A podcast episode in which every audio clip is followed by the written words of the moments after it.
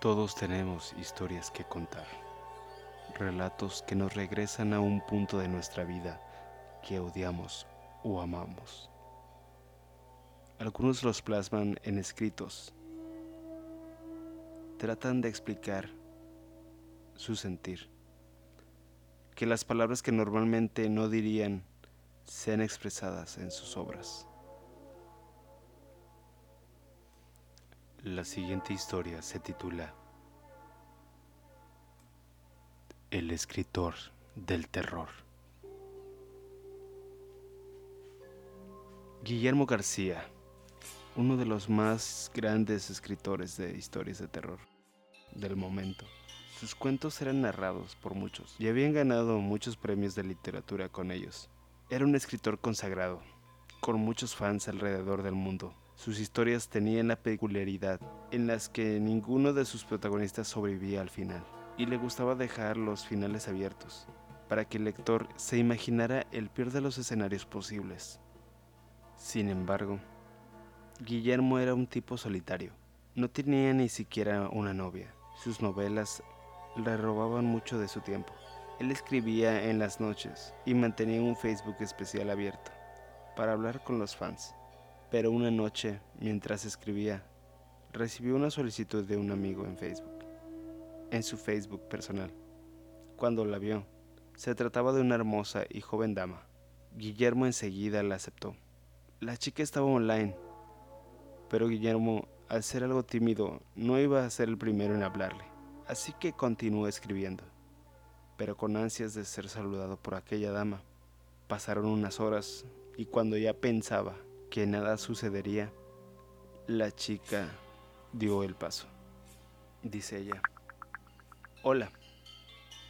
Hola, ¿cómo estás? Oh, no puedo creer, en verdad eres él. Es Guillermo García. sí, soy yo. ¿Te gustan mis historias? De paso te digo que tus fotos son muy hermosas. Soy tu fan número uno. Estoy súper feliz. Desde hace mucho que te buscaba. Por fin. Leo todas tus historias. Son mejores. Y esos finales en los que nadie sobrevive son lo mejor. Gracias.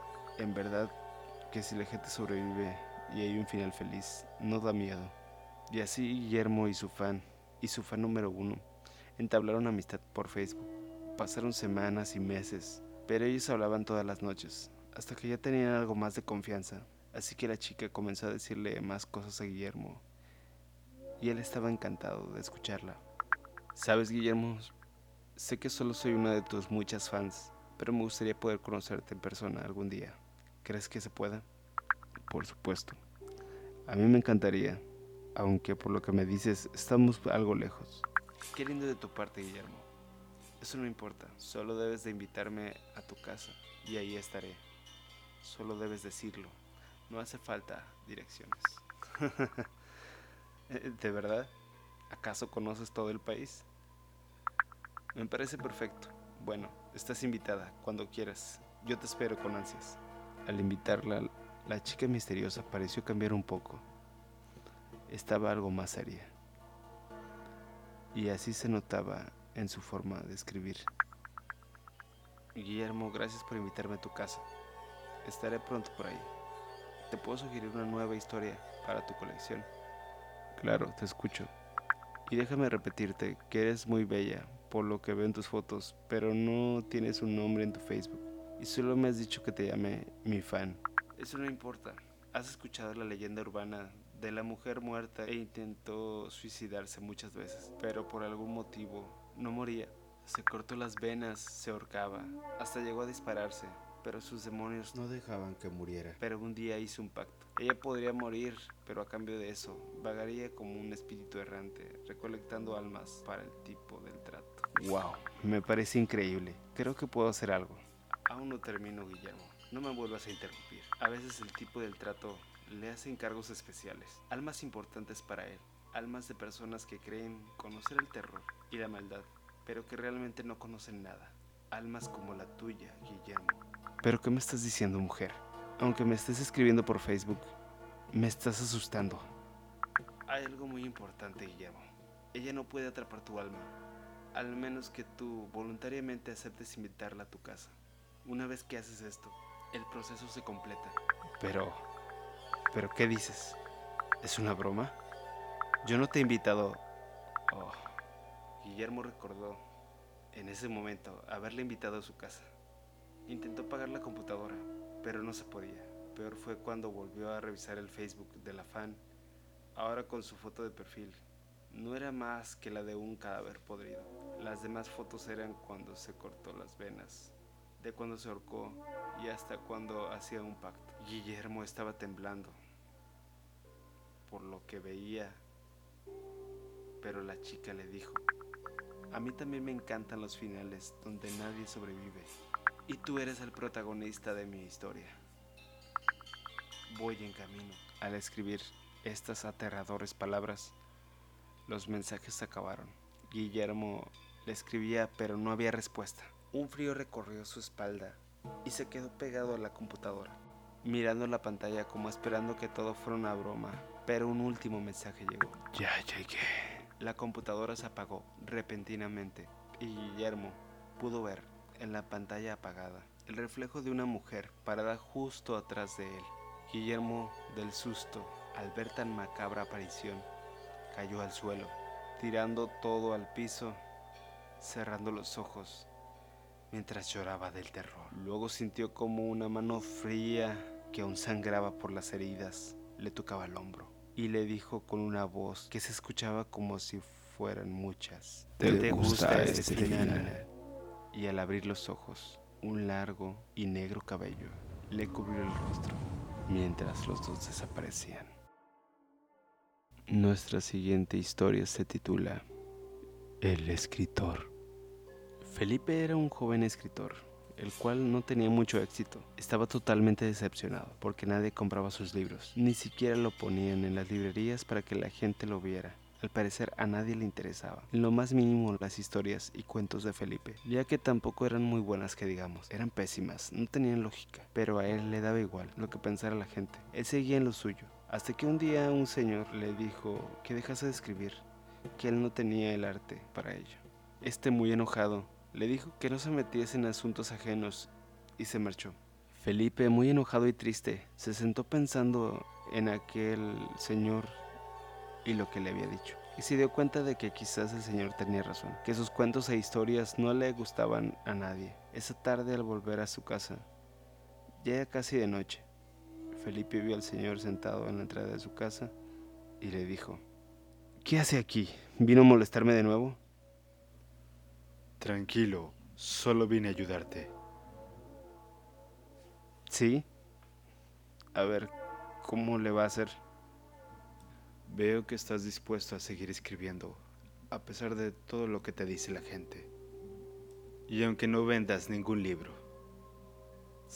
Y si no me importa lo que la gente diga, puedo ayudarte a convertirte en un gran escritor. Pero ¿estás dispuesto a pagar el precio? Felipe, muy emocionado, dijo que no importaba lo que tuviera que hacer. Estaba muy contento. Esta era la primera persona que le ofrecía ayuda en toda su carrera. ¿Y qué tengo que hacer? dijo Felipe. Solo tienes que firmar aquí y listo. Felipe no lo pensó dos veces y firmó aquel contrato sin leerlo. Ya todo le daba igual, ya no tenía nada que perder. ¿Y ahora qué? dijo Felipe. Tú solo escribe y yo me encargo del resto.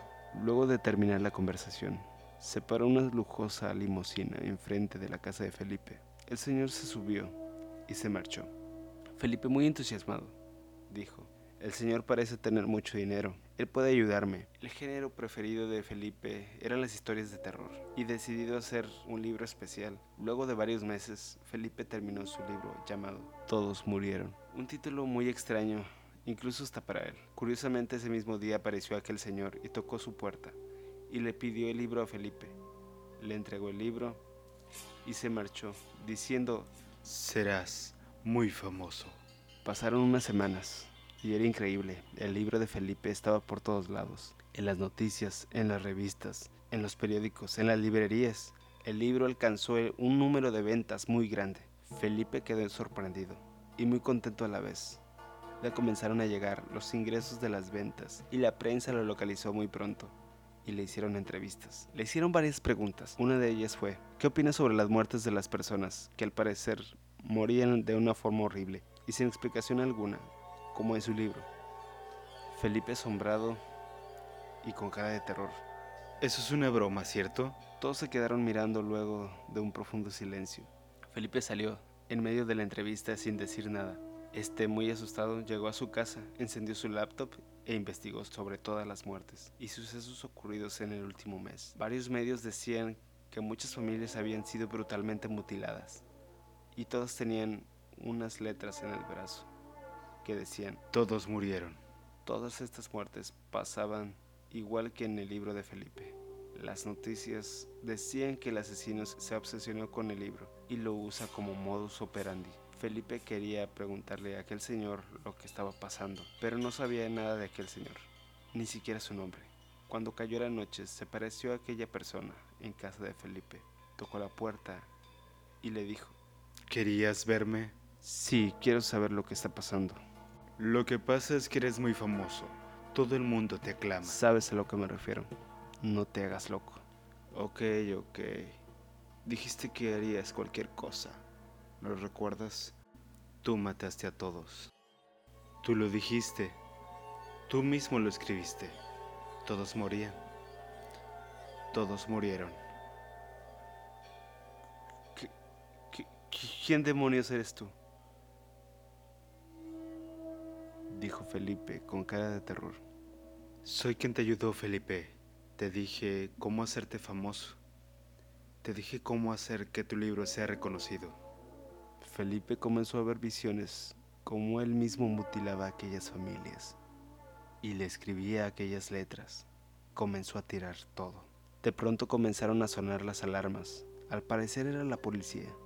Él salió corriendo a pedir ayuda, pero estos le decían que tirara el hacha mientras ellos le apuntaban con las pistolas. Al mirar atrás, Felipe notó que no estaba en su casa y que habían tres cuerpos. Este desesperado comenzó a decir que él no lo hizo y estaba actuando como un loco. La policía seguía pidiendo que tirara el hacha. Este intentó matar a los policías. Ellos le dispararon. Felipe, agonizando, vio como aquel señor estaba parado junto a él, diciéndole, Este era el precio. era raro. La policía no lo veía. Él lo hizo. Esas fueron las últimas palabras de Felipe. Los medios dijeron que antes Felipe era un escritor muy rechazado y sin éxito, y que quizás por eso mató a todas esas personas. Parecía hacerse famoso, pero que no sabían por qué lo hizo, si ya su libro era bastante famoso y así se cerró el caso del supuesto asesino.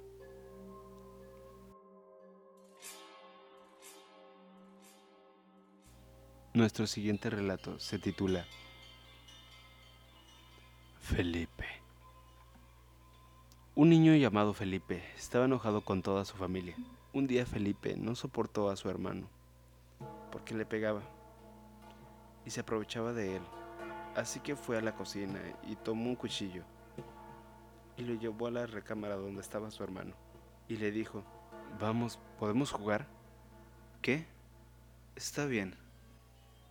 Felipe se subió encima de él y le dijo, adiós. Su hermano respondió, No, no lo hagas. Solo se escuchó un grito. Y los padres fueron a ver.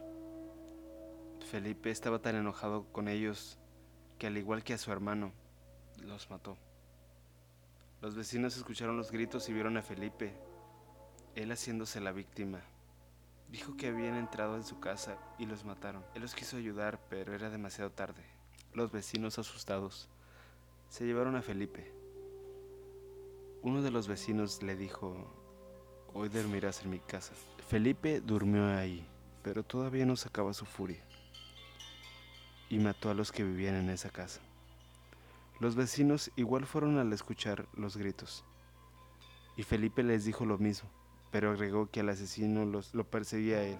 Todas las familias del vecindario se arriesgaron a morir. Todos los de la vecindad terminaron muertos.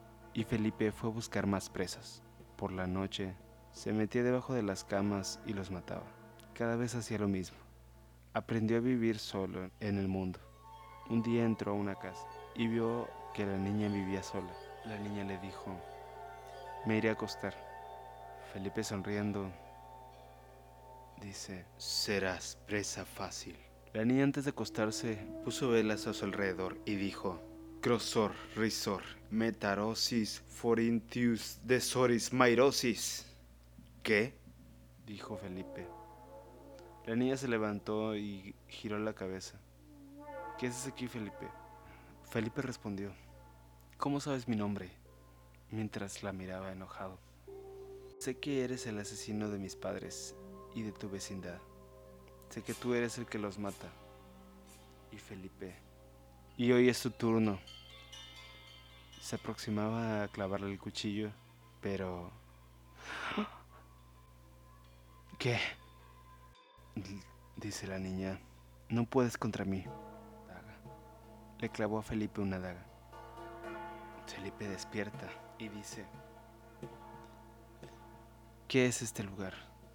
Una doctora le dice, al fin despiertas, te damos de alta. ¿Regresaré a esa casa? Felipe entra y corre al cuarto. ¡No! La niña dice, mientras la niña estaba en el piso sin los ojos. Un desconocido le dice, ya no verás sufrimiento alguno y pagarás por lo que hiciste. Felipe se da la vuelta y le dice, le pregunta, ¿quién eres? No te puedo decir, pero toma. Mientras él le da una caja. Felipe la abre y lee. Mírame en el espejo. Él se mira al espejo y ve un niño colgado de los pies, sin ojos y sin tripas. No. Él voltea donde escucha la voz. Se va corriendo a su antigua casa. Él dice, esto es una pesadilla, mejor dormiré. En eso se acuesta. Y... Duerme bien. Duerme bien. Felipe abre los ojos. Se escucha un grito. Se dice que desde ese día nadie volvió a ver a Felipe. Y los niños que van a su casa ya no se les vuelve a ver.